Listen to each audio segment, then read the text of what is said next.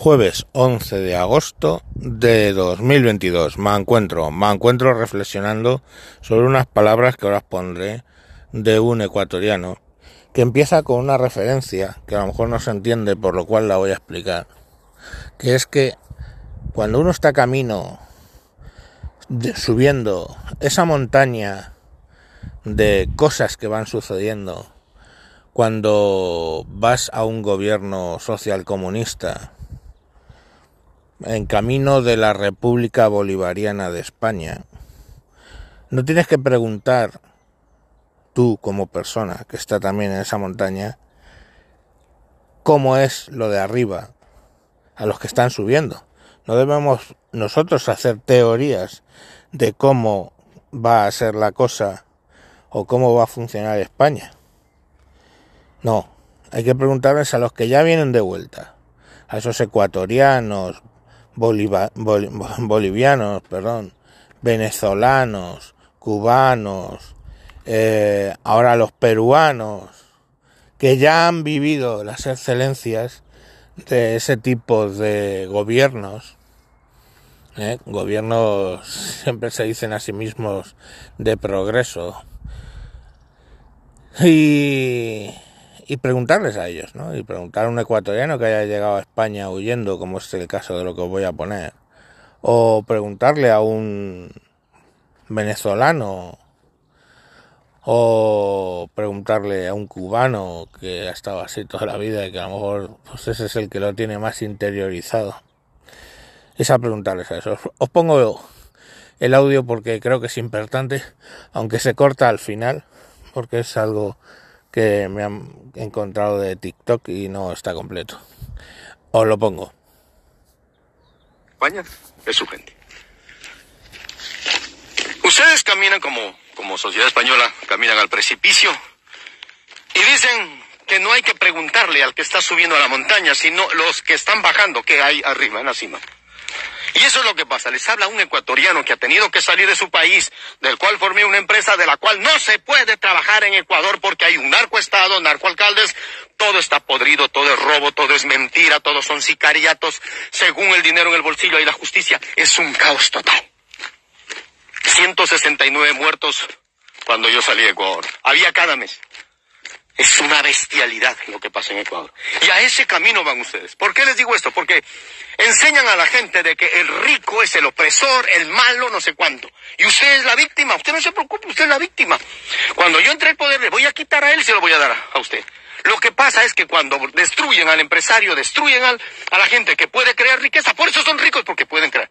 Estoy hablando de la gente exitosa, no estoy hablando de los delincuentes que han llegado a ser millonarios.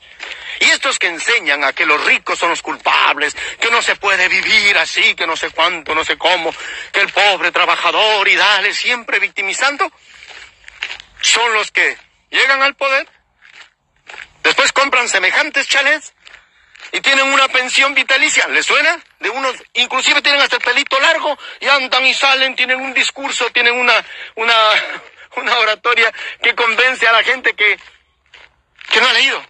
Porque yo sé que un tipo que entra a decir que va a ayudar, ya sé que es un demagogo y un delincuente, porque el gobierno no está para ayudar, el gobierno está para crear las condiciones para que la gente pueda emprender, las pymes y los autónomos, que son el alma de España y de todos los países, puedan contratar gente y puedan... Bueno, ya os veis que, se queda en el y puedan y puedan eh, mejorar, creo que era o, o, mejorar sus vidas o algo por el estilo. Bueno, el caso es que es así, o sea, lo hemos oído de la boca, perdón, de un ecuatoriano.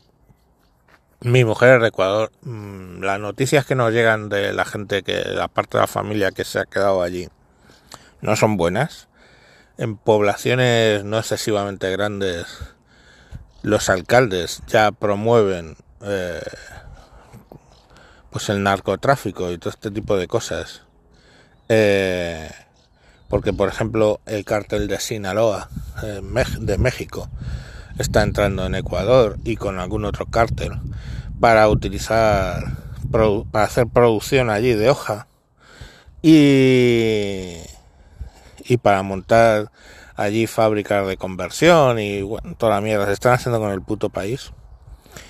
Desde ahora veremos, porque creo que a Ecuador le va a venir muy bien que Colombia haya tenido la deriva a la izquierda, porque ahora volverán a producir allí la, la cocaína, más que en, en Bolivia y Ecuador. Y entonces, bueno, pues pues bueno, así es como, como están. Y lo del sicariato, los sicarios, ¿vale? Eso es que eso es, eso es así. O sea, que decir, eh, a diario, en una población, ya os digo, relativamente mm, pequeña, como puede ser donde viven eh, los familiares de mi mujer, a diario le pegan un tiro a alguien, simplemente porque son, eran de las bandas eh, locales y los narcos pues y qué hacen los alcaldes no hacen absolutamente nada ellos saben perfectamente les ceden terrenos les ceden a través de coimas o simplemente porque les amenazan en fin pues llegaremos a eso no pero lo que sí es la otra parte que están que está denunciando esta persona que es el hecho del Estado que se dedica a lo que no debe. El Estado no se está dedicando a ayudar a que las empresas crezcan, se está dedicando a recaudar y repartir dinero en basura de sus filias y fobias, ¿no?